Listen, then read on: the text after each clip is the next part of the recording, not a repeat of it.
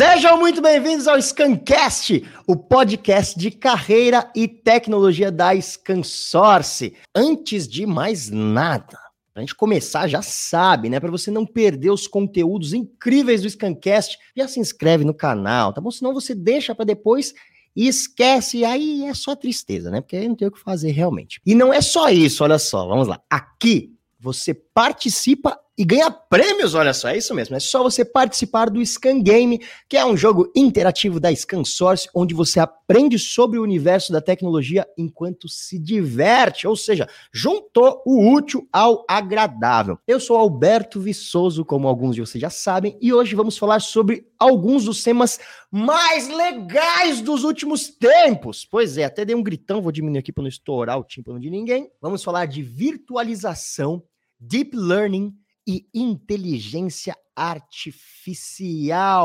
Pois é, finalmente estamos ensinando as máquinas a aprenderem sozinhas. Elas serão cada vez mais independentes. Vocês já pensaram nisso? Bom, será esse o início da era da ficção científica? Finalmente viveremos como as pessoas nos filmes? Teremos robôs trabalhando em nossas casas? Por que as pessoas apertam os botões do controle remoto com mais força quando a pilha está fraca? Pois é, muitas perguntas, poucas respostas. Antes de seguirmos com esse papo incrível que teremos hoje, vamos ao momento Manchetes Infames sobre um tema sério. Jornal Latest Technologies de Michigan. Chega de pele queimada. Inteligência artificial está ajudando a acabar com um dos maiores problemas da humanidade, não, não estou falando do, do, do sol, não, não. Usem filtro solar a propósito. Mas sim encontrar o equilíbrio perfeito entre os registros dos chuveiros nos hotéis.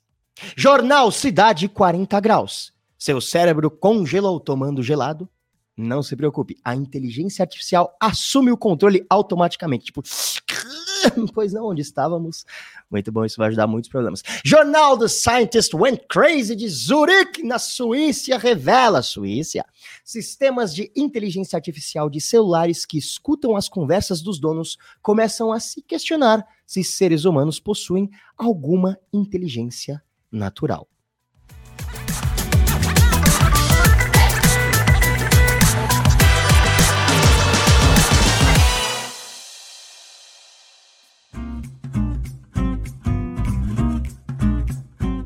Vamos falar de coisa séria. Agora vamos falar sobre como as universidades, os pesquisadores e os cientistas. Você conhece algum cientista, por acaso? Onde vivem? O que comem? Hã? Pois é, como os cientistas estão enfrentando esse momento de crise que vivemos no Brasil e como as soluções de virtualização, deep learning e inteligência artificial têm ajudado nesse momento. Por isso, vamos começar com duas pessoas que sabem tudo. Primeiro, com ele, Hoje, o doutor professor Esteban Clua, que é do Departamento de Ciências da Computação da Universidade Federal Fluminense. Seja muito bem-vindo, Esteban. Tudo bem? Oi, Alberto, tudo bom? Prazer estar aqui contigo hoje. Ótimo, seja muito bem-vindo. E para nos acompanhar nesse papo também aqui junto com o professor, doutor professor. Isso é maravilhoso, né? O cara é doutor professor. Teremos também o Fernando Pereira, que é Enterprise Sales Manager Higher Education Resource and Energy da NVIDIA Brasil. Muito bem-vindo, Fernando. Muito, muito obrigado aí, obrigado pela oportunidade aí de, de trazer conhecimento, né, é, para essa audiência aí maravilhosa que você tem, Alberto. Ah, legal. Seja muito bem-vindo.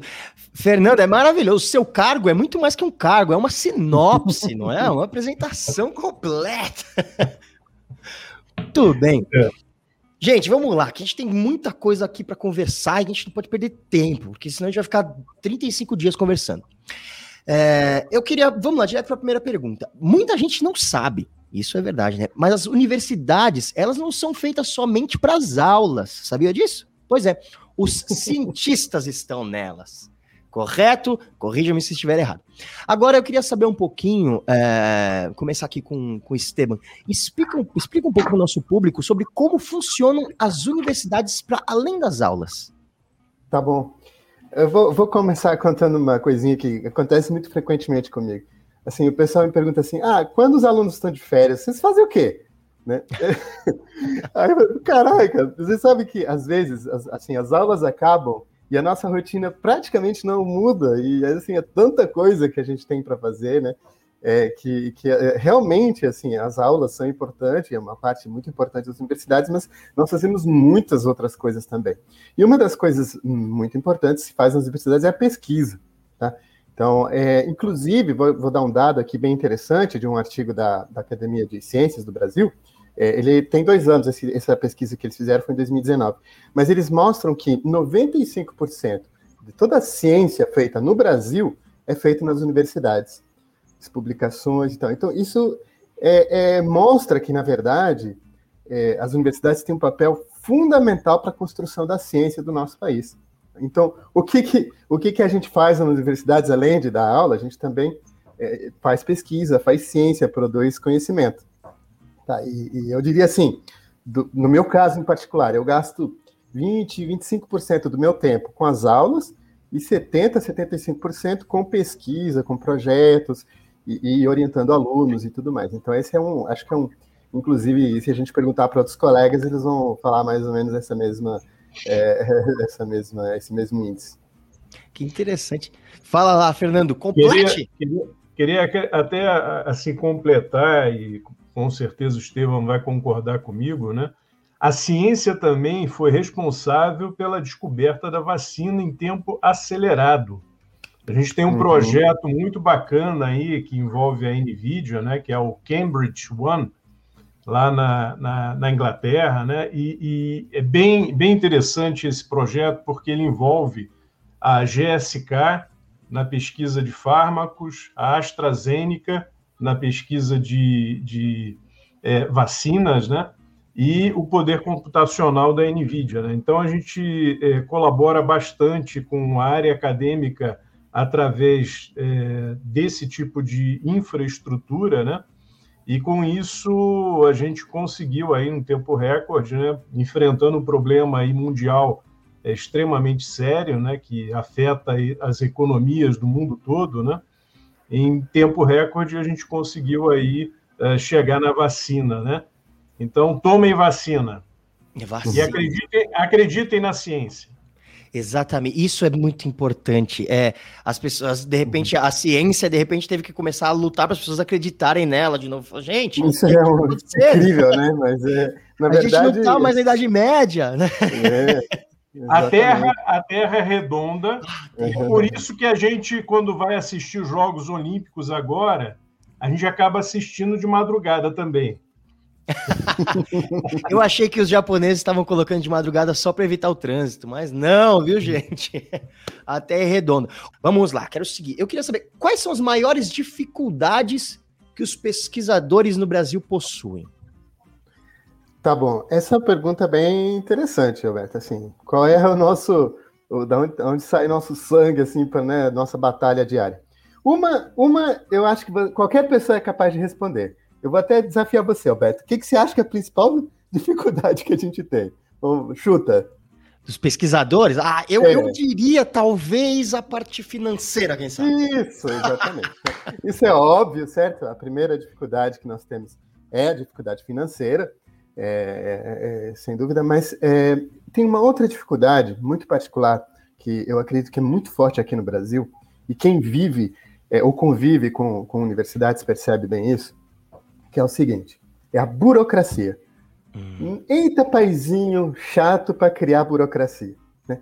Eu, eu, outro dia estava conversando com os colegas, a gente estava meio filosofando o seguinte: você sabe quantos prêmios Nobel a univers... o MIT, só o MIT, que é uma universidade americana, tem 95. Nossa. No, 95 prêmios Nobel. Quantos prêmios Nobel o Brasil inteiro tem? Ah, não, sei, essa vergonha, a gente vai passar ao vivo agora. Zero. nenhum, nenhum prêmio Nobel, certo?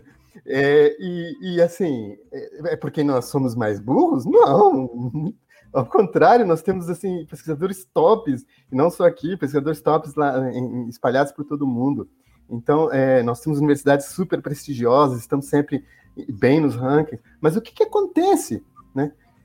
A burocracia, bom, dinheiro, sem dúvida, dinheiro é um, um, dos culpados da situação, mas também uma dificuldade muito grave que nós temos é, é burocracia. Então, eu vou dar um exemplo. para vocês entenderem nossa dor. Nós estamos construindo um, um barco autônomo aqui, um veleiro autônomo, certo? Que é um dos nossos projetos. E uma das partes que nós estamos precisando é um controlador lá que só fabrica lá na China, e a gente está precisando importar de lá. Só que o dinheiro que nós temos diz que nós não podemos importar com esse dinheiro. E aí eu estou há três meses é, é, numa vai e vem de documentação para poder tentar usar esse dinheiro de comprar um produto que é importado que nem é tão caro assim. Né? Então, e o culpado é a burocracia. Né? E como a gente vê assim, assim como nas Olimpíadas, que, que faz um, um, um, você assim chegar lá no topo, não é assim, é, é, é, um pouquinho, alguma fração de segundos que você fez melhor, né? E que te hum, coloca no pódio. Muda tudo, né? Muda tudo. A ciência é a mesma coisa, sabe? Às vezes a gente tá, todo mundo sabe, sabe eu sei como resolver isso aqui, mas assim, é, é, é, é todo mundo tá pensando na mesma coisa. Só que quem é que tem mais recursos? Quem é que tem mais, é, mais facilidade de, né, de, de fazer as coisas? Esses aí acabam passando essa fraçãozinha de segundos que a gente precisa, às vezes, né? Para poder fazer uma descoberta importante e que, por exemplo, assim, pode ser laureado com o prêmio Nobel, por exemplo. Né? Então, é, é, essas são as duas assim, dificuldades que eu diria que, que todo pesquisador acorda uhum. com dor de cabeça pensando nisso e vai dormir pensando também como resolver esses problemas. Caramba! E, e o, o, Carlos Gomes fez um comentário aqui que, é, que faz muito sentido e, e, e, a gente sabe que funciona assim aqui no Brasil. Né? Além da parte financeira, tem a falta do reconhecimento da importância das pesquisas para tudo. E aí eu Com queria certeza. fazer uma pergunta aqui para vocês. É, como que vocês enxergam isso em outros países? Vocês acham que isso é uma peculiaridade brasileira? É, uhum. como que funciona? Eu, eu, eu, sei bem que outros países adoram pegar crânios do Brasil e de outros países e levar, né? Tá cheio de, de, de cérebro saindo do país. Mas outros, como que você vê isso no cenário internacional? É, eu vou fazer uma explicação aqui, é um exemplo clássico do que o Esteban colo é, colocou aí com muita propriedade, né? Porque é um problema que a gente enfrenta também. A NVIDIA ela é extremamente colaborativa nessa parte de educação superior e pesquisa, até porque é, a área de educação superior e pesquisa é de, é um, é, é de suma importância para o nosso ecossistema. Dentro da área de educação superior e pesquisa, você tem o desdobramento e nascimento de startups que uhum. vão revolucionando o mercado e acelerando as indústrias, né, indiretamente com as suas soluções que são extremamente focadas para o negócio. Né? Dentro da área de educação superior e pesquisa, você tem o nascimento de talentos, né? Você consegue identificar talentos que muito provavelmente estarão é, realizando invenções.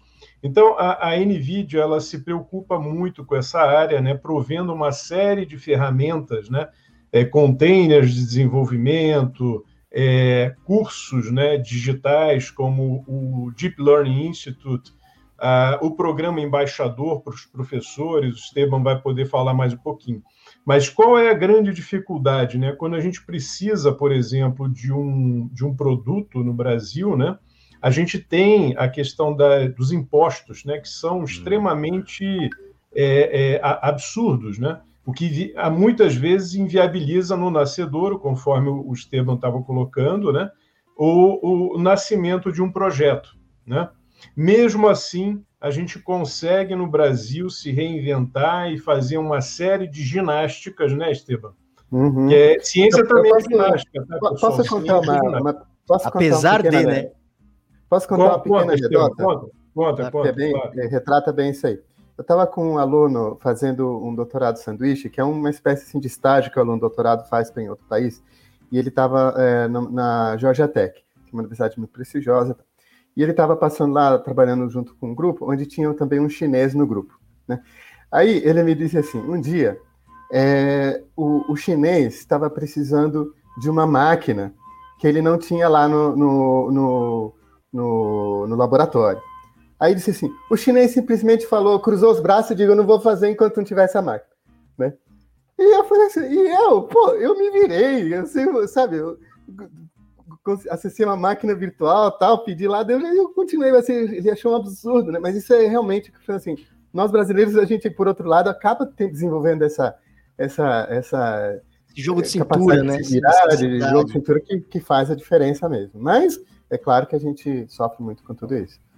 Dentro desse, desse do, do que a gente está colocando aqui, Alberto, só para você ter uma ideia, hoje é, a gente tem aí algo em torno de 2,5 milhões de desenvolvedores é, no mundo todo nas tecnologias da NVIDIA. Sendo que grande parte desse percentual, né, eu diria que da metade para cima, é, vem da área de educação superior e pesquisa. E os demais, vocês uhum. estão espalhados aí pela indústria. Né?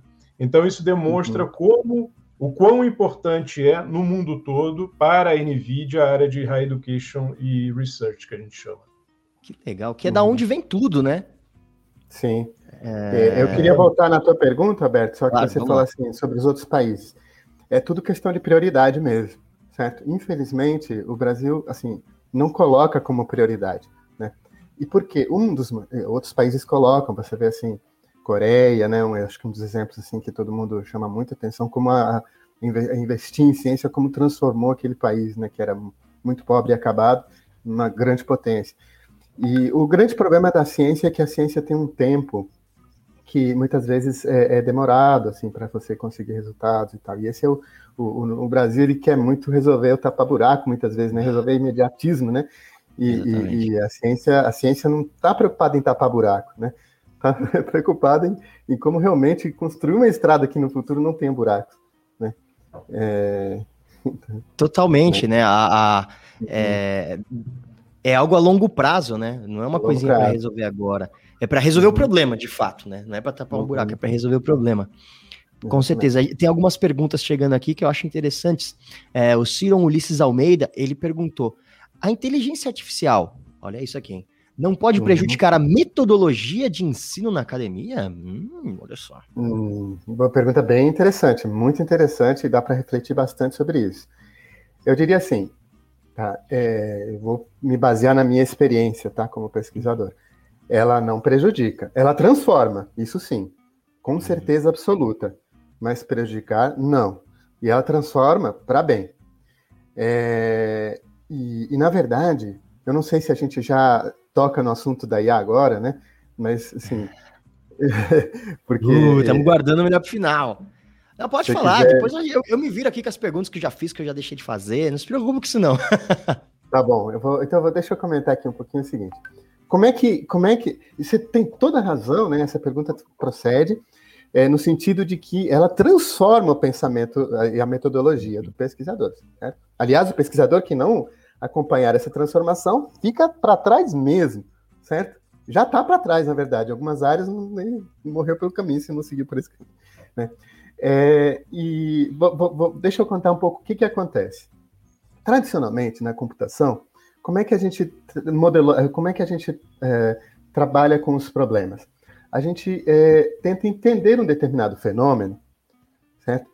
Vamos pegar um exemplo aqui da, da, do, do, da previsão do tempo né? Uhum. Então a gente vai tentar entender, o meteorolo, assim, vai, o meteorologista, o pessoal de, da área vai tentar entender e tentar modelar equações que é, é, matemáticas que vão de certa forma se aproximar a, a, ao resultado daquele tipo de fenômeno que você é, está tentando observar. E aí você vai programar, você vai criar um programa, né, que de certa forma descreve essa, esse, é, é, esse modelo matemático que você imagina que vai estar é, resolvendo esse problema específico que você quer. Então, isso deu exemplo da meteorologia, mas é, enfim, tudo na computação a gente pensa assim, a gente formaliza um algoritmo, implementa aquele algoritmo para o computador executar aquilo é, de maneira é, automática. O que, só que o nosso processo de inteligência humana não é assim que funciona. Por exemplo, você está me vendo agora, as pessoas que estão nos vendo me reconhecem agora. Esse é o Esteban, esse é o Alberto, esse é o Fernando. Como é que você me reconhece como, como meu rosto? Já parou para pensar? Quando você vem me ver na rua, oi Esteban, tudo bom? Como é, como é que você sabe que sou eu? Nosso cérebro tem suas redes neurais aí, né? E você tem vários parâmetros do meu rosto, a proporção do, do rosto, a proporção da distância entre os olhos e o nariz, a, a, a, enfim, as distâncias, né? Assim, são várias medidas que você internamente é, é, entendeu, né? Mas você não sabe nem explicar direito. Certo? Se eu pedir para você, vai lá, explica mate, matematicamente como reconhecer o rosto do Esteban. Duvido você conseguir, certo? Se for um cara especialista, talvez. Né? É, mas o nosso processo, mas veja como a gente aprende muito bem. Assim, em poucos minutos que você me viu, você já me reconhece, concorda? É, e, e, na verdade, o que a revolução da inteligência artificial está fazendo é que a gente agora, é, ao invés de ter que entender e descrever matematicamente como é o rosto de Esteban, a proporção, as distâncias, três quartos de não sei das quantas, da, da orelha, não sei das quantas. Né? Não, eu, eu, eu, não quero saber matematicamente como, como ele é. Eu preciso de foto do Esteban, treina uma rede neural e a rede neural vai criar esse modelo matemático sem eu estar nem aí sabe, no, em relação a, a, a, a toda a uhum. formalização que descreve matematicamente como eu sou, né? E, e então, o que está acontecendo? Qual é a grande revolução da, da IA para a ciência? É que, ao invés da gente ter que, em muitas situações, tentar descrever um fenômeno matematicamente, eu só preciso dos dados. E disso a gente está cheio, certo? Uhum. E, e, o dado é muito fácil. Então, se eu mostro para você, ó, Alberto, isso é um copo, tá? Vou pegar outro. Esse também é outro copo. Não é igual, mas é outro copo, tá? Quando eu mostrar um terceiro copo, você já é copo, certo? Rapidinho, uhum. você aprendeu. Não é muito mais fácil do que eu tentar ficar explicando, assim, formalmente, como é que é um copo, tá? Então é isso que está acontecendo com a ciência também. A gente, é, a gente, com os dados, a gente constrói o conhecimento. E o meteorologista que ficava descabelado tentando entender matematicamente como é que ele vai descrever uma previsão de tempo? Não, ele só precisa do histórico, né, dos uhum. dados, né, do, do, do, das medidas que foram feitas é, ao longo de muitos anos. Então, sim. e aí vai cortando o caminho, né? Vai cortando claro, caminho. Você né? chega muito mais longe e muito mais uhum. rápido, certo? Só que qual é o ingrediente chave que você precisa? Sem isso não tem. Qual Os é o ingrediente chave? Os dados né? A uhum. foto do copo, meu rosto. Então, os dados passam a ser, é, é, digamos assim, o, o, centro de atenção, né? Da, da... E, obviamente, isso, isso impacta na metodologia científica, né? Porque você, você passa a valorizar muito as informações que você tem, a produção dos dados, a qualidade dos dados. Deu para entender? Então, assim, não, e, eu acho maravilhoso isso. Ah, e antes, ó, só, só queria falar uma coisa aqui para quem talvez uhum. não saiba, porque o nosso, o nosso público aqui é muito abrangente. A gente vê aqui, a gente tá com o Fernando da Nvidia, as pessoas acham que a Nvidia só faz placa de vídeo. Gente, a Nvidia é a empresa que mais trabalha inteligência artificial no mundo. Tá bom? Sim. Dorme com essa. Só para você saber um negócio desse. Ô, tá ô, ô, ô, Roberto, hoje a ah. gente diz assim que sem GPU você não faz IA, certo? É, você não faz, você não constrói inteligência. É muito difícil, assim. Você é, e isso por quê? Porque a inteligência artificial, você, para você, para você poder, para a máquina reconhecer que isso é um copo, na verdade, a gente consegue aprender com duas ou três imagens, porque uhum. temos ainda, ainda temos algumas coisas que, que as máquinas não têm, certo? A gente tem uma capacidade de abstração muito maior, na verdade, né? É, o cérebro humano. Mas assim, a máquina precisa de muito dado para aprender. Né? E muito dado significa muita conta para ser feita. Né? Então, um ingrediente essencial para a gente poder construir a inteligência artificial é uma, é uma capacidade de cálculo numérico muito alta. E as GPUs, elas é, têm essa capacidade assim que, que hoje nenhum outro tipo de hardware tem. Eu vou contar uma anedota também, que tem a ver com a NVIDIA, bem interessante. 2000, todo ano tem a GTC, que é o evento da NVIDIA, né? Onde junta, enfim, todos os pesquisadores, o mundo inteiro que trabalham com, com, com o tema, né? Uhum. E até 2014, a gente que trabalhava com GPU, assim, era muito orientado a gráficos, GPU mesmo, né? Aí o CEO, ele, assim, esse evento começa com uma palestra do, do CEO, né? E, e aí, na, no, no keynote, nessa palestra do CEO, ele fala assim, a NVIDIA agora é, será conhecida como The AI Company, né? Aí todo mundo fica, como é que é? Né? É, assim, é, porque esse era o ano onde, na verdade, essa IA que nós estamos vivendo agora, digamos assim, explodiu. Foi o Big Bang, digamos assim, né?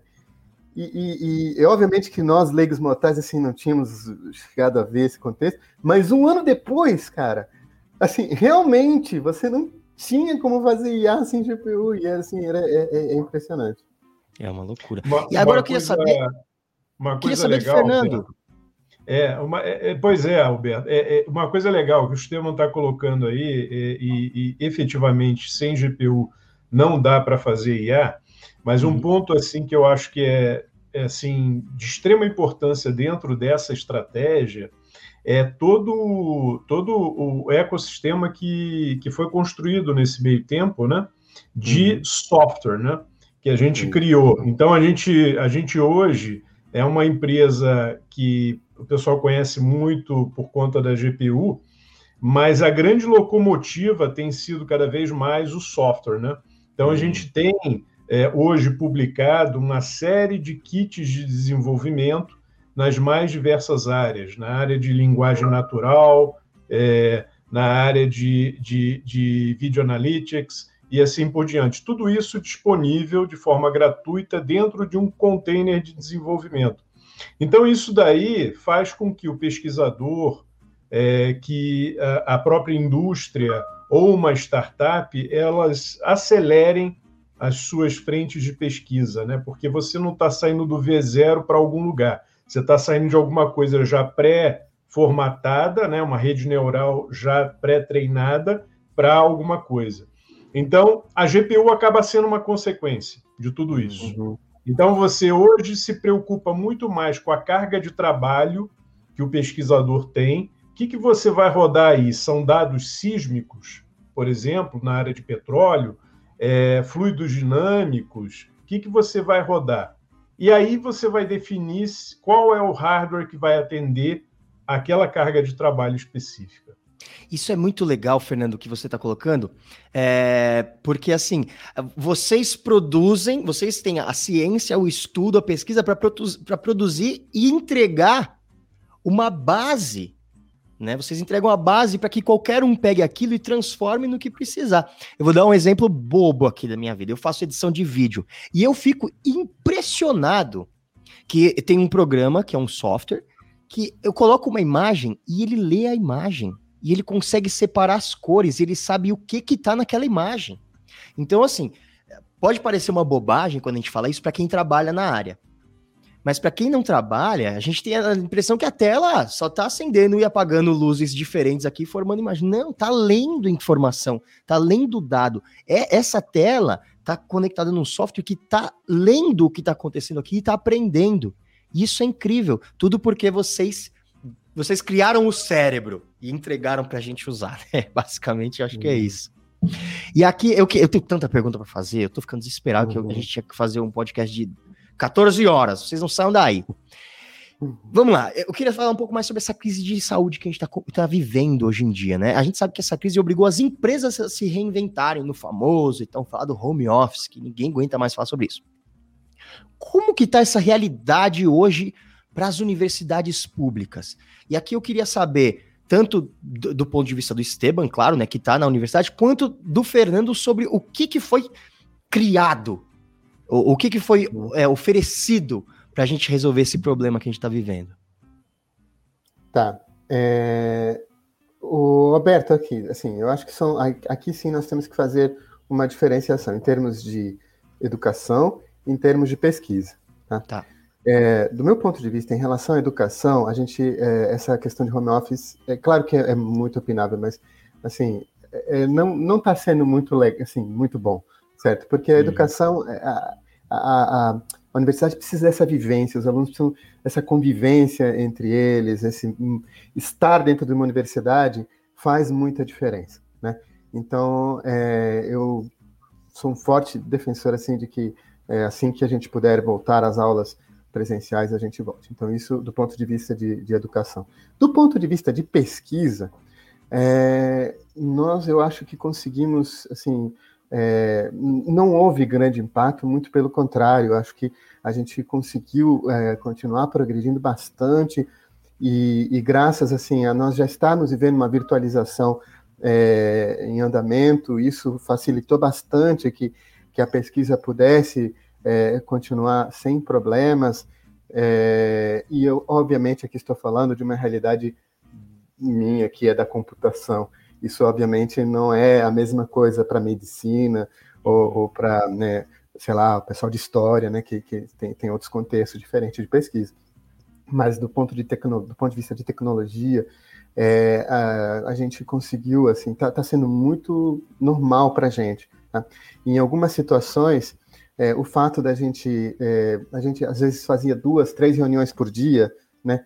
E agora a gente faz oito, nove, dez reuniões por dia. Então, em algumas situações, assim, a gente, as colaborações, as redes de colaboração, de interação com grupos de outros países, isso, na minha opinião, se potencializou bastante. Né? Uhum. E, e, e, obviamente, assim, a gente tem uma demanda maior ainda de, de, de, precisar de mais virtualização em termos de capacidade computacional. A gente tem, mas precisa de mais, na verdade, muito mais, né? Uh, mas, uh, de novo, eu acho que eu acho que é, essa é a minha opinião, assim. É, o, o, o Estevão colocou um ponto importante, né, que a gente viu, a gente percebeu, a NVIDIA como um todo, né, que houve um aumento muito grande na parte de virtualização de GPUs, né, é você ter, uhum. né, é, acesso da sua casa, da, onde você estiver, daquele mesmo poder computacional, quando a gente estiver falando de poder computacional, ou, por exemplo, se a gente estiver falando de uh, uso de CAD e assim por diante, você ter aquela, aquele poder gráfico, né? É, uhum. e poder compartilhar isso com é, outros alunos e assim por diante. Então, a gente teve um crescimento exponencial desse tipo de, de uso, principalmente nas universidades, né? E a gente percebeu isso não somente nas universidades é, federais, mas também nas universidades é, privadas também, esses grandes conglomerados, né? eles usam muito a parte de virtualização das GPUs, né? É, e na indústria em geral, né? A própria indústria também teve que se adaptar em tempo recorde, né? Por quê? Porque a gente teve o início da pandemia ali em fevereiro, março, pronto, todo mundo é, fora do ar, né? E a vida tinha que continuar a partir dali, né? Então a gente teve essa essa eu, eu diria o seguinte, que a gente ganhou uma maturidade e aí eu acho que, não sei se o Esteban vai concordar, né? A gente pode até pensar, talvez, uh, em futuramente ter uma espécie de educação híbrida, né? onde você tem a parte dentro da universidade e que, de fato, concordo com o Esteban em gênero, número e grau, precisa ter a, aquela vivência né? da, com, da academia, de estar trocando experiência e tudo mais, e parte virtualizado, né? porque existem matérias que efetivamente você pode uh, ser, uh, ministrar né, de forma remota. Né? Então, eu acho que a tendência, não sei se o Esteban tem essa visão, é que talvez a gente tenha algo um pouco híbrido. Né? As empresas, por outro lado, né, muitas delas viram que o custo, né, o custo físico é extremamente caro, o custo de deslocamento também é caro. Então, eu acho que as empresas, essas sim, com certeza, devem ir para um modelo mais híbrido, né? Então, fazer uma, uma, uma, rotação em relação a isso. Enfim, eu acho que isso, essa é uma tendência de agora em diante. Acho que a gente, nesse ponto aí, a gente avançou é, a forceps, né? Foi uma coisa forçada, né? Mas a gente ganhou um grau de maturidade que hoje eu acho que dá para balancear um pouco como você pode é, obter benefícios né, dessa virtualização e desse trabalho remoto, que é, te traz, de certa forma, menos é, tráfego, você tem é, é, o, o, custo aí de poluição, etc. e tal, coisas que você pode realizar é, de forma remota. Né? Isso é interessante. E você fez um comentário rápido agora sobre, sobre as máquinas, né? durante sua resposta, e eu acho que isso é interessante, porque fala muito sobre a virtualização né, de máquinas. Como que funciona assim a virtualização, para quem não sabe o que é, e, e, como que a NVIDIA tem trabalhado nessa linha? É, a NVIDIA ela tem uma solução que a gente chama de VGPU, né, de grid, né? Então você pode, você divide elas, né, em a parte de, de é, notebooks, de workstations, por exemplo, que são muito usados para visualização profissional, né? é, ou mesmo é, servidores da linha que a gente chama de arquitetura referência DGX, que já vem, a nova GPU, por exemplo, a A100, né, essa, essa que é muito usada na área de pesquisa, na indústria em geral, ela já vem com uma, uma tecnologia embarcada chamada MIG, que você consegue instanciar, por exemplo, até sete usuários. Então, imagina aí é, uma DGX com oito GPUs, você pode ter 56 pesquisadores trabalhando ali, né? É, usando. Então, você otimiza o teu investimento. E a mesma coisa funciona com as licenças de virtualização, né? Você vai balancear efetivamente quantas pessoas vão estar usando, porque não necessariamente pessoas que estão usando agora vão usar na parte noturna, né? E você pode rebalancear aquele teu workload para outras pessoas, né? Então, ter um quantitativo X de licença que no final você vai ter mais pessoas usando, tá? Então, é, é, é, esse balanceamento aí a gente auxilia, esse desenho dessa arquitetura, a gente auxilia a, a universidade a fazer para justamente otimizar esse investimento, tá? Então, isso tem funcionado bastante e tem sido, vamos dizer assim, é, tem sido assimilado pelas, pelas universidades de uma forma muito rápida, assim como a indústria em geral, tá? Isso é um tema muito legal, é, até de encontro aqui com uma pergunta que o Rogério Priviteira fez. É, eu vou deixar para fazer as perguntas no final, tá, Rogério? Não, não, não que eu não estou vendo suas perguntas, não. E aí ele fala uma sobre. Ele fez uma pergunta sobre. É, segundo, é, sendo recursos financeiros um dos problemas, como a NVIDIA oferece produtos e soluções para as universidades. Eu acho que vai muito de encontro aqui, e eu acho isso genial, porque com a virtualização, gente, só para colocar do jeito que a gente entende assim, é você acessa uma máquina super potente de qualquer lugar, de qualquer computador que tenha acesso à internet. Isso é muito legal. E, e aqui tá, tá uma resposta de, cara, eu fui para casa e eu preciso de uma máquina que tem lá 400 GB de RAM. Cara, não tenho dinheiro para comprar um negócio desse mas pela virtualização eu, eu, eu, tenho acesso né, a todas essas maravilhas da computação. Isso eu essa, acho que é uma Essa pergunta do Rogério aí, eu já até posso endereçar de pronto, tá? Como uhum. a área educacional, ela, ela, ela tem, faz jus a descontos bem interessantes, tá? Nas nossas Acho plataformas. Legal. Na parte de uhum. licenciamento, são descontos bem, bem vultosos aí, é, e na parte de hardware também, né? Então, na parte de hardware, por exemplo, na DGX, só para você ter uma ideia, a, a, a, a universidade já tem 30% de desconto, né? Só para citar um, um, um, percentual, né? E na parte de licença são descontos até superiores a esse, tá? Então, Isso, assim. É, sem falar, pode, né, Fernando? Pode falar, assim, tema, pode falar.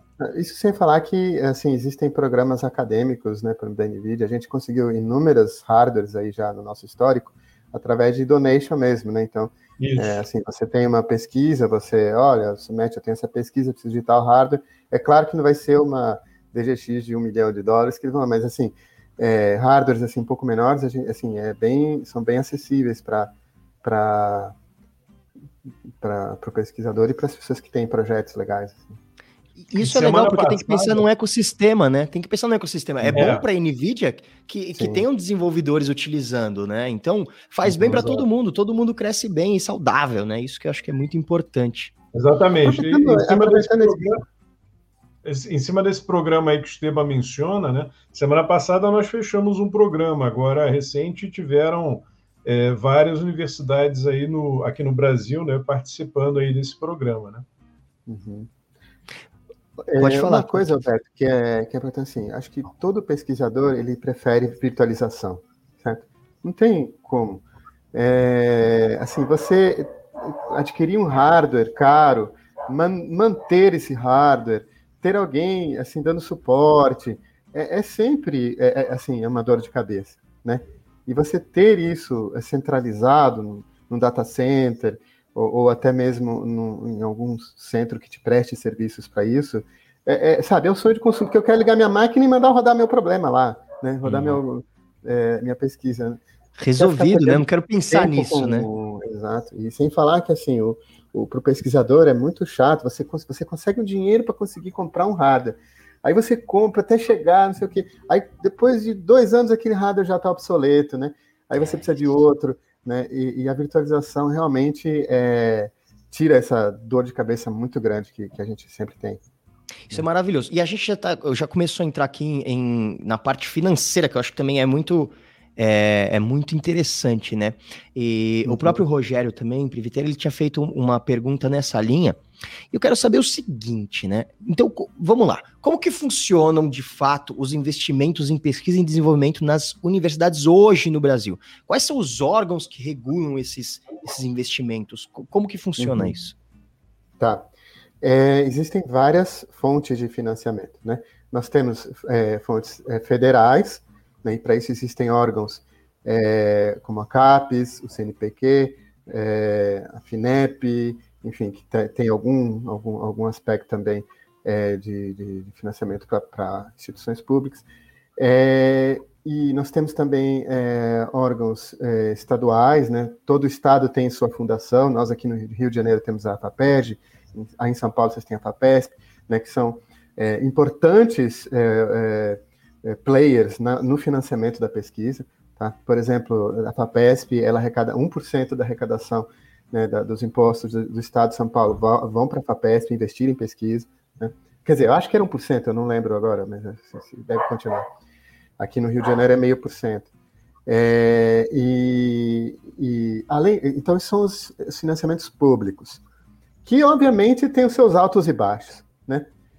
E é, depois você tem uma coisa que é, no Brasil, infelizmente, assim, está quem em relação a outros países, que é o financiamento privado, uhum. que existe, e existe, e muitas empresas, como a própria NVIDIA, fazem é, investimentos importantes, mas infelizmente o Brasil não tem essa cultura, sabe, de empresas é, aportarem parte dos seus lucros é, para a pesquisa nas universidades. Mesmo assim, nós temos, né, e na verdade, é, por exemplo, existem leis, a ANP, que é a Agência Nacional de Petróleo, tem uma regulamentação que estipula que 1% da, da, da indústria de petróleo, da, do, do, lucro da indústria de petróleo, tem que ser investido em pesquisa. Né? Não é para menos que todas as universidades públicas grandes e privadas também, muitas delas, têm muito projeto de Petrobras, e tem até algumas delas, como é no caso da Federal, aqui da UF, da Federal Fluminense, onde nós temos prédios que foram construídos com, com recursos da, da Petrobras né, nesse tipo de, de, financiamento. Então, é, mas, então é mais ou menos esse é o, é, é o ecossistema. E atualmente nós estamos é, vendo um momento muito importante, na minha opinião, né, da, da, da, entrada de, de, de, de, de incentivos, né, da, da, de investimentos mais conjuntos entre startups e universidades para é, desenvolver projetos de inovação. Uhum.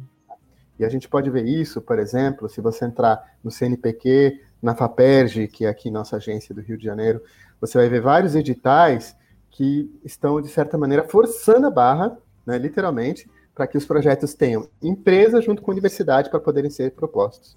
Né? Isso é bem legal, porque esse casamento é muito importante. Tá? Sabe por que, que esse casamento é muito importante? Eu gosto de contar isso para as pessoas. Hum. A universidade assim, o nosso ganha-pão é a pesquisa, né? Assim, a gente, quando eu publico um paper top, né? Assim, ali eu cumpri minha missão, certo? Eu publiquei aquele artigo científico e tal, e eu vou ser reconhecido por isso.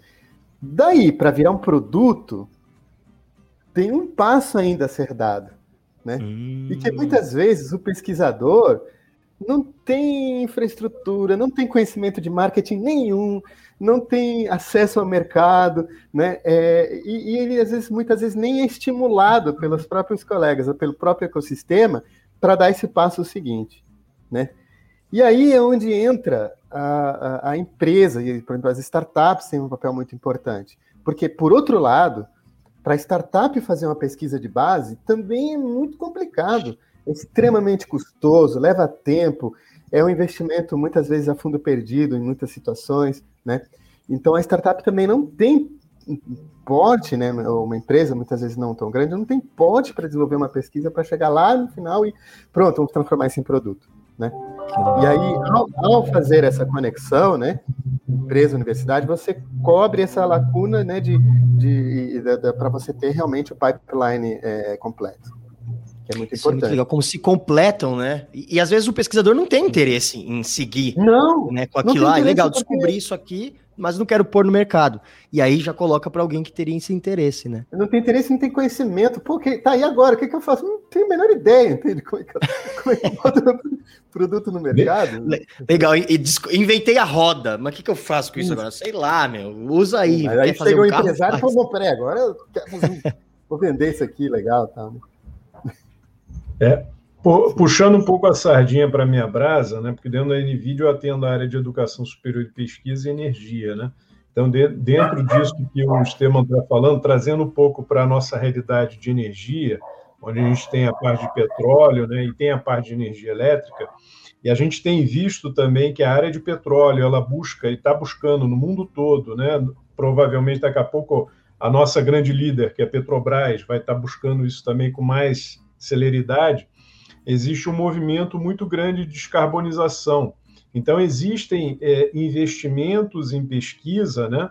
porque esse investimento ele é meio que obrigatório, ele tem regulação através da Agência Nacional do Petróleo e, na parte elétrica, a Agência Nacional de Energia Elétrica. Né?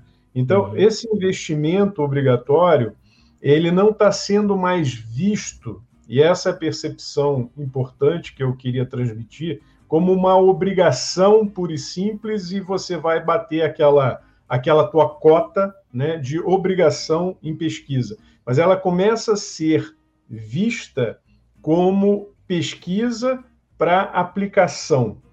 Esse é o ponto. É você transformar aquela pesquisa, é o que o Esteban estava colocando, em aplicação na vida real. Então, esse, essa, essa conversa entre a universidade e a startup, né, essa interação entre as duas é de suma importância. Porque é, agregado à startup, muitas vezes também falta um conhecimento um pouco mais acadêmico, né? E vice-versa, né? Porque a startup também ela, ela consegue, é, com uma, de uma forma muito ágil, né, a, a entender a dor daquela empresa e atender. Então, o que, que acontece? Dentro desse conceito que a gente tem hoje de programas para as universidades, nós também temos o nosso programa para as é, startups, que é o Inception, né? Onde a gente hoje, aqui na América Latina, a gente já está chegando a quase 300 startups, e no mundo todo, cinco, mais, mais de 8.500 startups. Né? E esse é um programa de aceleração da NVIDIA para startups, é, que provê também uma série de benefícios, alguns até semelhantes ao que a gente oferece para a universidade, por exemplo, no que se refere a desconto em produtos e assim por diante. Né? Então, esse ecossistema é de suma importância para é, justamente acelerar é, a área, por exemplo, que eu estou trazendo aqui no meu caso, né, a área de energia, e tem funcionado de uma forma bem interessante, porque essa nova adaptação da regulação, por exemplo, da ANP, tem feito que muitas startups têm participado desses projetos também de pesquisa. Mas, de novo, essa interação, essa conversa entre a, a universidade e a empresa, startup, é, é, de suma importância. Isso é legal, né? Porque acho que é, é para aí que a gente quer que os nossos impostos vão no final das contas, né? A gente não sabe para onde vai, a gente gasta tanto de imposto nesse país se pelo menos a gente souber que está indo para ciência e educação, eu acho maravilhoso. Bom, a gente vê que as maiores dificuldades que a inteligência artificial ainda tem é conseguir abrir uma porta.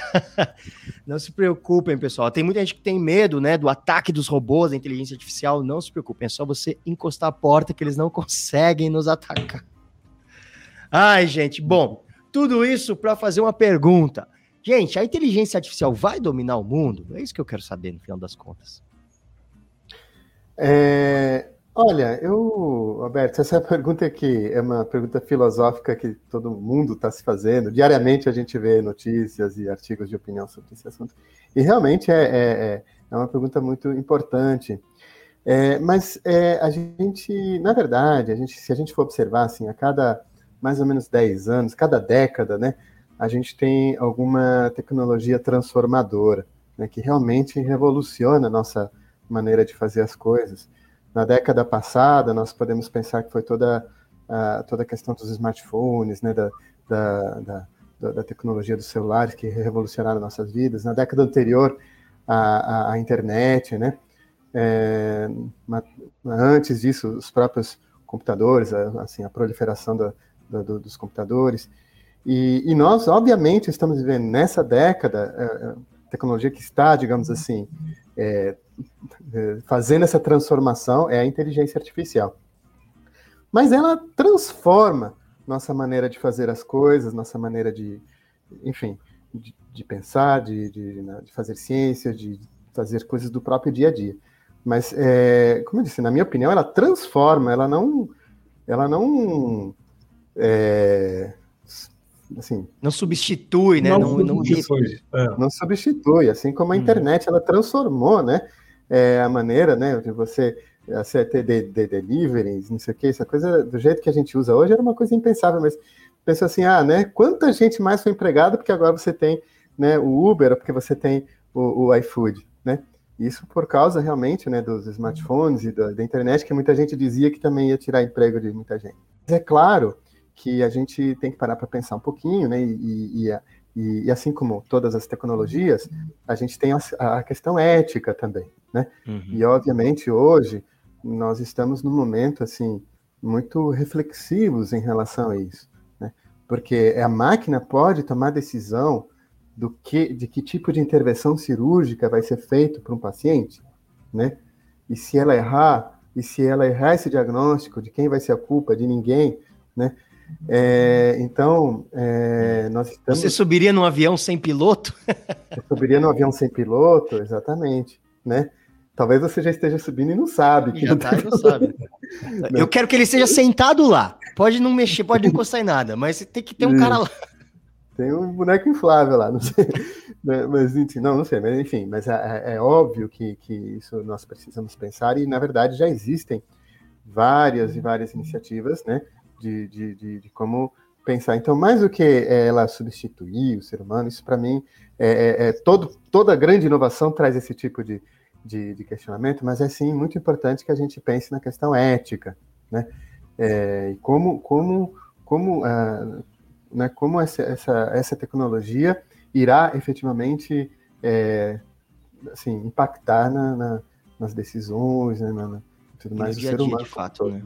É, eu eu acredito que ela, de certa forma, a gente já convive com ela diariamente, né? Quando a gente entra no Google, por exemplo, no Facebook e assim por diante, ou quando a gente usa um celular, a gente já está convivendo com a inteligência artificial. Ela está presente, né? É, é, é, é, é nítido e para mesmo as pessoas que não entendem elas pensam, poxa, estão adivinhando meus pensamentos. Eu estava vendo aqui uma máquina fotográfica, agora só recebo informação sobre máquina fotográfica. Essa é inteligência artificial, então. pronto, ela já é fato, já existe. Mas eu concordo assim com o Estevam que ela nunca, jamais vai substituir o homem, ela vai conviver e eu acho que vai trazer muitos benefícios em várias áreas. Né? Já está trazendo na área de saúde, é, na área de, de, da própria área de energia, né? A gente está enfrentando problemas aí de escassez energética uhum. e, problemas seríssimos com a mudança climática, né? Então, a inteligência artificial também vai trazer e vai acelerar a adesão a, a, a, energias renováveis, inclusive pelas próprias operadoras de petróleo, isso daí é fato. Isso já está acontecendo na Europa, vai chegar aqui, queira nós queiramos ou não, a coisa vai acontecer e vai modificar. O que é importante, o que o Esteban assinalou aí com bastante propriedade, é que precisa haver sim. É, toda a parte, eu vi que tinha um advogado aqui, eu acho que vai ter que haver sim uma regulação apenas para você delimitar até onde né, ela pode é, é, estar é, é, adicionando valor ou, é, ou de repente, ultrapassando linhas que são linhas da, da, do, do, ponto de vista ético. Né? Mas que nós vamos conviver com ela de, de agora em diante, com certeza, eu não tenho dúvida nenhuma. A gente tem até um lema interno, por exemplo, em relação a veículos autônomos, né? Tudo que se mexe no futuro vai ser autônomo, né? Então vamos ver como é que o nosso nosso trânsito aqui vai vai recepcionar aí os veículos autônomos, né? Isso é verdade. E você, falou uma coisa... e você comentou uma coisa muito boa, que é isso, né? A gente fala de inteligência artificial, ai, como vai ser, como vai ser. Cara, já tá aí, né? Já tá no dia a dia. É isso. Exato. Diga lá, Esteban. Roberto, é, olha só, assim, muita gente fala nessa questão de que a IA vai, vai substituir o ser humano em vários empregos e tal. Vamos lá, vou fazer, como professor, vou fazer uma prova para você, uma pergunta. Ai, é, Jesus, o que, que você achou? o que, o que, que você achou de mais importante? Assim, o que, que é uma das coisas mais importantes na IA? Puxa, eu acho que não. simplificar o dia a dia, né? Não, não, não, não. Ah, tá. O, o, os dados, pô. Dados, certo? Os dados. Os dados, certo? Eu já então, ia falar na... copo, o copo. na verdade, então o que, que acontece? Para a gente fazer IA, assim, a gente precisa muito de dados. E aí é, surge uma profissão muito, interessante, muito importante hoje, que é o cientista de dados. Né? Uhum. E, que é, e a área de data science. E olha que interessante. Quem é, quem é a pessoa que mais conhece os dados sobre um determinado problema, se não aquela pessoa que está no problema e não mais o cientista da computação? Se nós temos um advogado aqui, esse advogado é quem conhece muito melhor a realidade dos dados com que ele lida, com o que uhum. eu, o cientista da computação, faço, certo? Então, a gente na verdade, tem toda uma nova gama de profissões surgindo com muito bem remuneradas, super importante para o futuro, que são cientistas de dados, data scientists, né? E, e isso é muito interessante, porque, na verdade, quanto mais você conhece o seu dado, mais você faz IA, certo? Isso é mais é longe você chega com as soluções e tal, e, e, e é, enfim, tanto que, que muitas universidades já estão criando essa carreira né, de data science, né, ao invés de ser cientista da computação, agora data science, né? É, que, é, que é justamente isso. Total, né? E, e mais campos vão se abrindo, né? E, e, é muito interessante aqui, porque até o Fernando comentou, né? Que o advogado tinha comentado, e ele sai. E a gente tem que eh, consultá-lo sobre a ética até onde a gente pode ir. E o advogado é o nosso querido Jonas Alves Viana, que ele também, inclusive, mandou uma pergunta aqui. E eu vi depois que a gente tá cheio de advogado. Vocês cuidado com o que vocês falam aqui, viu, gente? que, o Vander Oliveira da Silva também. Obrigado pelos comentários, gente. É, e agora eu vou fazer aqui a pergunta que o, jo, o Jonas mandou uma pergunta para o professor Esteban.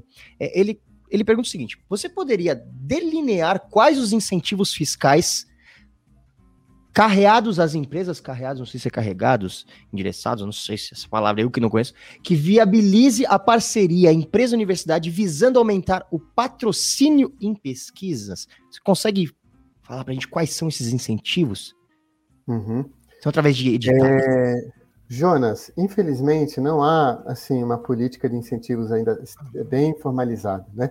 Existem sim é, políticas de incentivo ah, e, e, na verdade, por exemplo, é, hoje o CNPq, vou te dar um exemplo, o CNPq hoje tem algumas bolsas de mestrado e doutorado que para você consegui-las o aluno tem que estar trabalhando num projeto da empresa, né? Então o CNPq é, dá uma bolsa de doutorado e o doutorado dessa pessoa é um problema que a empresa que parceira é, vai dar para ele. Né? É, e a empresa tem que pagar uma contrapartida, que é a taxa de bancada dele, que é custear os, os assim, os, o, o, dia a dia da pesquisa dele. É, então, é, assim como esse, é, esse tipo de incentivo, a FAPERJ, a FAPESP estão colocando muitos editais também, certo? Tem o Doutor na Empresa, que é um projeto bem interessante, que é assim, a FAPEG, a FAPESP e outras agências de fomento pagam uma bolsa durante um tempo, dois, três anos, por exemplo, para o doutor estar numa empresa desenvolvendo uhum. pesquisa. Que legal. Né? Isso é muito interessante, porque é custo zero para a empresa, né? É, e você tem um doutor desenvolvendo um projeto, uma coisa inovadora lá. Então, existem é, esses tipos de, de, incentivos, sim. Poderia haver mais, tá? obviamente. É, e, e, e, eu acho, na minha percepção, tá, que o mais importante que nós temos que criar com tudo isso é a cultura. É a cultura de que investir em pesquisa faz bem para a empresa. Né? É, é, o empresário que chega lá e sabe assim, não, eu, assim, eu quero investir numa pesquisa. Né? É, esse é o principal, esse seria o, o melhor de todos, assim, não depender de governo, de edital, não sei das quantas, né? Mas, mas a empresa X diz assim, não, eu quero investir em pesquisa. E temos vários exemplos de empresas grandes que fazem isso, né? Uhum. É, enfim, não, não, não vou assim, dar exemplos para não fazer comercial deles aqui, mas, mas existem, certo? Várias. E para não ser injusto com os que não comentar, né? E para não ser injusto com quem não comentar. Mas tem, tá? Se você procurar, tem várias empresas fazendo. Como a NVIDIA. Mas, como a NVIDIA, exatamente. Como a NVIDIA. A NVIDIA é, sem dúvida. Né? Uhum. E, e agora, Ai, eu tenho tanta coisa pra perguntar, vamos lá. A gente vai fazer, ó, gente, só pra vocês saberem, a gente vai seguindo aqui, tá? O que importa pra gente é o papo. Ah, uma coisa que é muito importante pros nossos espectadores, é esse vídeo ele vai ficar na íntegra disponível e também vai ser postado os trechos, os cortes, porque depois você pode voltar e falar, puxa, tinha um pedaço lá que eles falaram sobre um tema que eu quero ouvir falar de novo. Ah, o Fernando comentou sobre não sei o que da NVIDIA, o Esteban falou não sei o que. Fica mais fácil de você voltar e também compartilhar com seus amigos. Bom, olha só, uma outra pergunta agora eu quero fazer para o Fernando. Vou fazer para o Fernando essa pergunta. Fernando, explica para a gente aqui, nós meros mortais, qual é a diferença entre inteligência artificial e o deep learning? Na realidade, é, a inteligência artificial ela compõe dois, é formada por dois pilares, né? Acho que Esteban vai poder dar uma aula sobre isso. Mas, basicamente, o Deep Learning é um dos pilares da inteligência artificial, que é formada também pelo Machine Learning. Né? O Deep Learning é o aprendizado profundo, né? quer dizer, então, você, você, eh, dentro desse contexto da IA, você tem esses dois fatores que convivem em, em conjunto, em paralelo, né? que faz justamente o arcabouço aí para que você é, desenvolva seus algoritmos. Né? Esteban, quer que adicionar o Não, sim, é, exatamente. Na verdade, assim, é, é, isso mesmo. A inteligência artificial é, é, mais ampla, né? E dentro da inteligência artificial nós temos vários métodos para, é, para resolver os problemas, né? Principalmente de machine learning, de aprendizado de máquina, né?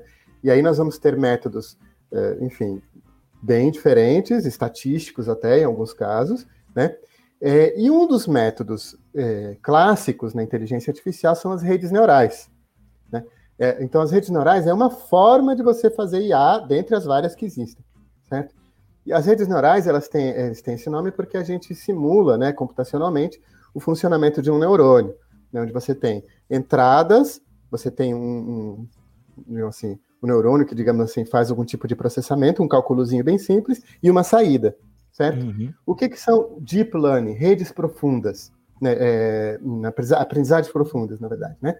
É que a gente coloca a saída de um neurônio, a saída de uma camada de neurônios, como entrada de outra camada, né? Uhum. E então a gente vai fazendo, numa linguajar bem leigo, né? Um sanduíche de, né? de, de redes neurais, né? Vários, vários, uma, uma entra na outra, que entra na outra. Só que, ao fazer isso, se descobriu que a gente consegue é, a gente consegue abstrair conceitos de uma maneira é, muito interessante, próxima como nós, é, como o cérebro é, funciona. Gente. Então, quando você é, você vai, digamos assim, imagina uma, você vê uma figura, você como ser humano, você está vendo uma imagem na tua frente. O, o que que faz você reconhecer essa imagem, certo? São pequenos padrõezinhos. Ah, é uma borda, é uma cor, é um retângulo, né? Que quando você junta, forma um retângulo maior, com tal, com um quadradinho, que quando você junta, então você, então você vai juntando várias, tal, até que no final você sabe, isso aqui é uma, é uma paisagem, certo? Uhum. Ou é um carro. Né? Mas o resultado de você ter deduzido que aquilo é um carro é porque você teve, você foi juntando vários pedacinhos né, da informação que estava lá internamente, até tudo isso fazer sentido e dizer, isso aqui compõe um carro, né? Então, as redes, as, a aprendizagem profunda funciona assim: é uma camada que vai entrando em outra, que vai entrando em outra, que vai entrando em outra, e cada vez você vai abstraindo mais o, o, o conhecimento, né? E aí você, é, é, de certa forma, é, enfim, é, consegue é, deduzir um, de, um, sei lá, um rosto, uma, um determinado objeto, dados. É. Alberto agora entendeu a importância do copo Agora, do objeto sim. copo, viu? Sim, exatamente. Uhum. Agora tudo fez sentido. Tudo faz sentido, né? Por que, que você entende o copo, né? Porque você, o objeto copo, é exatamente isso que o Estevão falou agora. Quer dizer, a máquina já humanos, vai reconhecer. Exatamente. Nós, seres humanos, não aprendemos sem dados. Não tem como se ensinar uma pessoa sem dados, é impossível. Tenta ensinar alguém sem, sem, sem nenhum como, né? sentido, né? sem falar nada, sem conhecer nada. Ele não aprende, não consegue. A gente precisa de dados também certo? Só que a nossa capacidade de abstração ainda é maior do que a uhum. capacidade de abstração da máquina. E isso é muito legal. Aí vamos lá. Tra traduzindo para nós, que somos meros curiosos, não somos gênios com QI de 165 igual vocês. então, quer dizer, basicamente, o Deep Learning, corrijam-me se eu estiver enganado, a inteligência artificial criou um cérebro. Pá, é um negócio aqui que filtra todos os dados e tira o melhor, a melhor informação dali, faz um suco e tira o melhor daquilo. O Deep Learning basicamente é você empilhar cérebros para que tudo que um processou seja reprocessado pelo outro, que seja reprocessado pelo outro, até que a gente transforme um carvão num diamante. É isso? É, mais ou menos. Mais ou menos. Fui muito longe. É, mas, sim, tudo bem. É, mas tudo bem, acho que assim, bem, bem superficialmente a gente pode pensar ah, que é isso. É isso mesmo. que eu busquei, é isso que eu busquei. Tá. O bem superficial mesmo, a gente começar a entender. Tá, não, mas tudo bem, pode ser, sim. Não, mas que legal, que legal. Dá, dá para entender que é, é, uma forma mais complexa de processamento de dados dentro da inteligência artificial. É... Não mais complexa, é uma maneira, tá? Porque existem outras maneiras uhum. complexas também, que inclusive usam muito de GPUs e tal, mas, mas que, que não são essa, não seguem essa estratégia assim de redes neurais, né? Que vão entrando em um, sai outro, entra em um, sai outro, né? Que, que é o que é o deep learning. Deep é profundo, né? Justamente por isso, porque é, é, você tem várias camadas, né? Que legal. E como que a academia está utilizando os programas de Deep Learning? Da NVIDIA, né? Vamos falar da NVIDIA aqui, que é ah, o supra-sumo da inteligência artificial, gente. É, olha, sem dúvida, a NVIDIA, assim, é o que, é o que mais nos oferece repositórios, assim, de software. Hardware também, mas o hardware para o pesquisador é transparente, né? A gente tem que ter, mas uma vez que você tem, você não precisa mais pensar nele, né?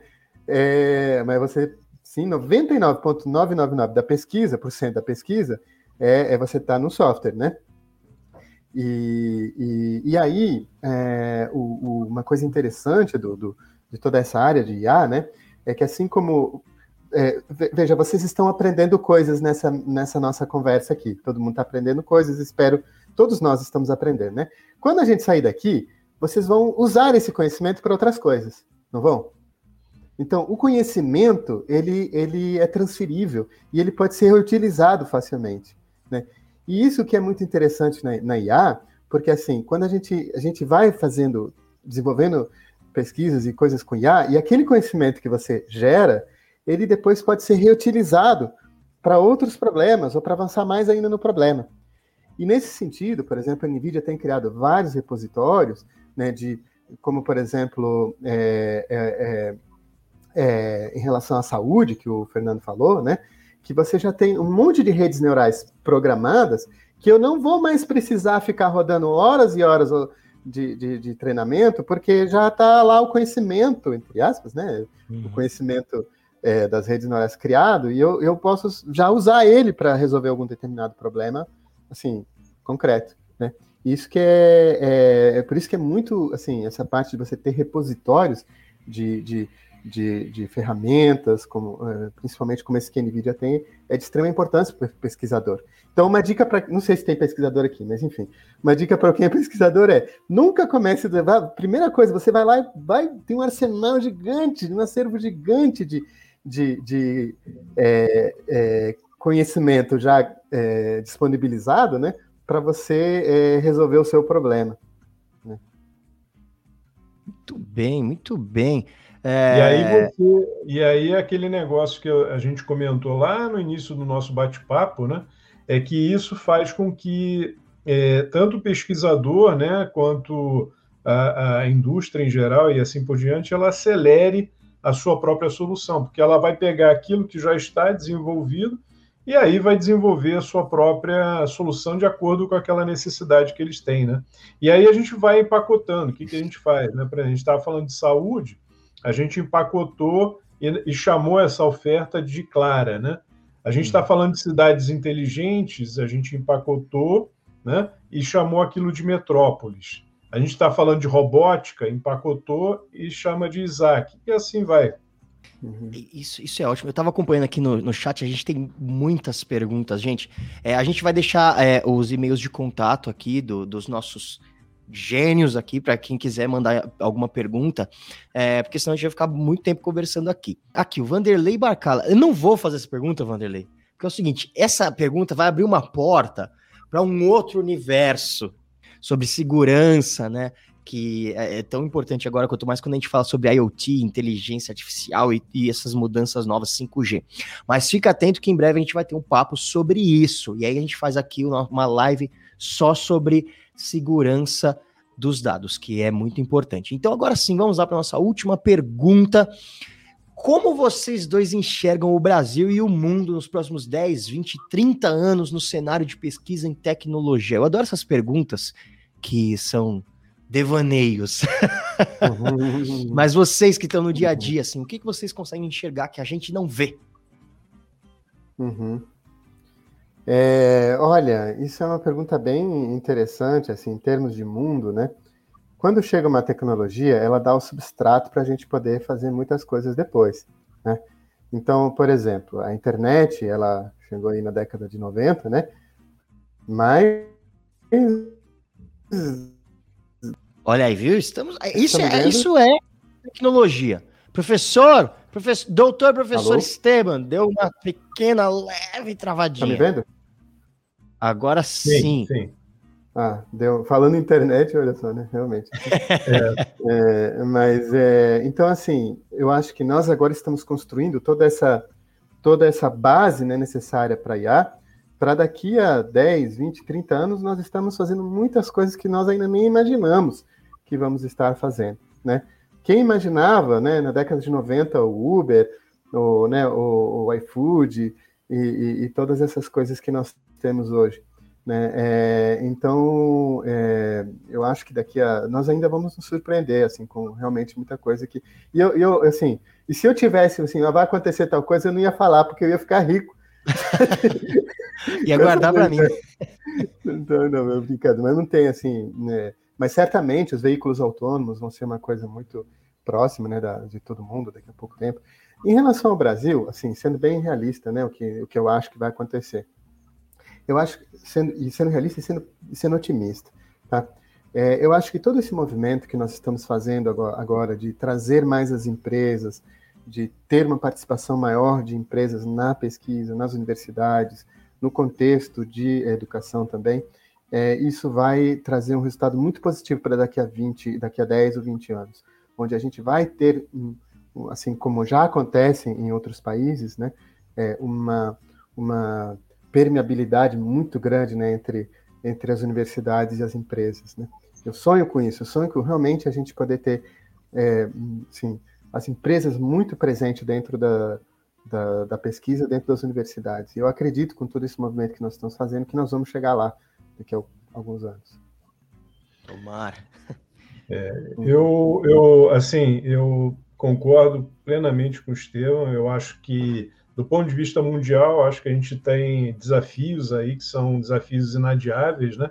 É, principalmente do ponto de vista climático, e eu acho que a gente está acelerando, e a IA vai ser protagonista nessa mudança, né? nessa é, descarbonização, por assim dizer. É, isso aí é, é, inevitável, a gente, a gente tem visto aí coisas que acontecem a cada 100 anos, acontecendo, 100 anos né? acontecendo com maior frequência, né? e em países é, mais avançados, isso acaba é, é, é, trazendo aí uma, uma, uma emergência, né, um grau de urgência maior, e aí eu acho que a inteligência artificial vai contribuir bastante com isso. A NVIDIA, ela se vê muito como pioneira, né? E aí a liderança é uma questão de resultado disso, né? Então ela vai continuar sempre buscando esse pioneirismo, quer dizer, então esperem mais novidades esperem inovação, entende? Inovação, inovação, inovação. É, e do ponto de vista de Brasil, concordo muito com o Esteban, eu acho que nós temos aqui cérebros brilhantes né? nas universidades, na, nas próprias startups. Eu vejo startups é, do nosso programa, por exemplo, fazendo maravilhas, né?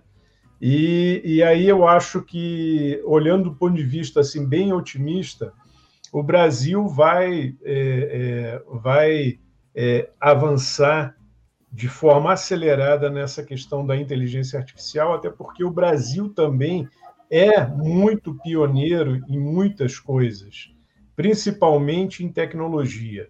O Brasil é um país que adere à tecnologia com uma facilidade incrível, que poucos países conseguem. A gente é líder em, em Facebook, a gente é líder em, em LinkedIn, a gente é líder em uma série de coisas, a gente adere, a gente assimila com uma, uma rapidez enorme. Né? Portanto, eu vejo, é, a gente hoje tem aqui advogados participando, a gente tem pessoas de outras disciplinas participando, uhum. por quê? Porque elas percebem, estão vendo que a inteligência artificial está fazendo parte da sua vida também. Né? Então, eu acho que a, a gente assimila com muita facilidade e o Brasil ele vai ser pioneiro em várias frentes aí que a gente vai assistir nos próximos anos, com certeza. Tá? Então, essa é a minha visão. É uma visão também extremamente otimista em relação ao futuro. Eu acho que o ser humano ele tem um papel extremamente importante, que é justamente guiar para onde ele quer que esses benefícios que a gente está conseguindo hoje, no nosso tempo, que é a inteligência artificial, dê resultado. E a liderança é nossa. Isso é maravilhoso, é bom, né? Porque a gente tem o, é o, bom e velho complexo de vira-lata. A gente acha que o brasileiro aqui né, nunca serve para nada. Gente, o Brasil é incrível.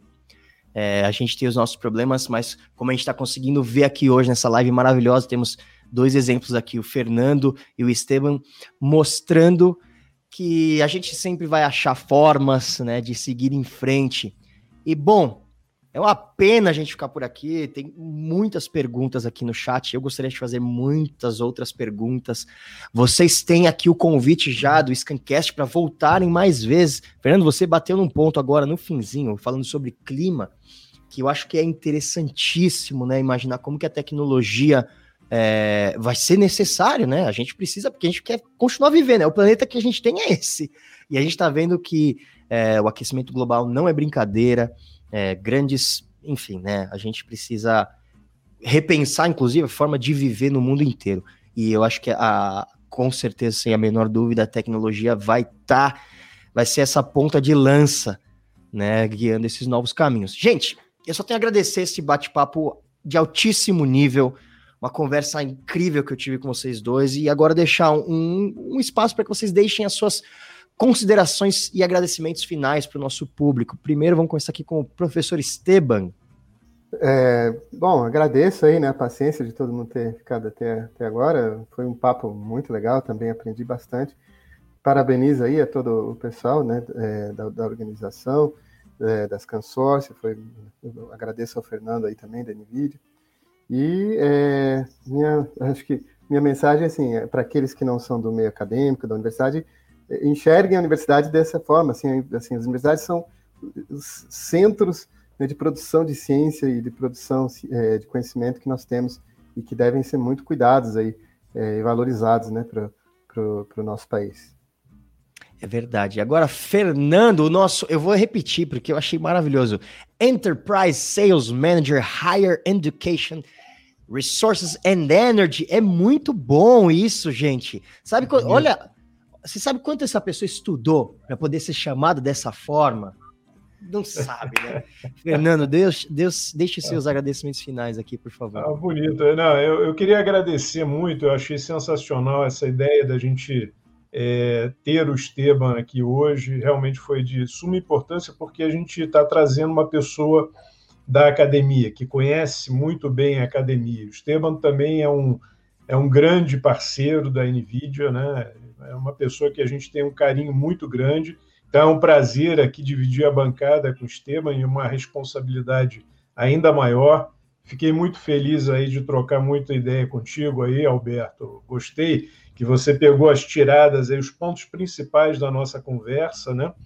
E queria agradecer esse consórcio aí pelo espaço. Acho que é, é, é muito importante a gente poder trazer é, conhecimento, né? e expandir esse conhecimento, porque conhecimento não é nada se a gente não compartilhar, né? Conhecimento sozinho não se cria. A gente precisa transformar, e para transformar a gente precisa compartilhar. Então eu queria agradecer muito aí a, ao convite e estou pronto aí para as próximas, tá bom? Por favor, estão convidadíssimos. Voltem sempre.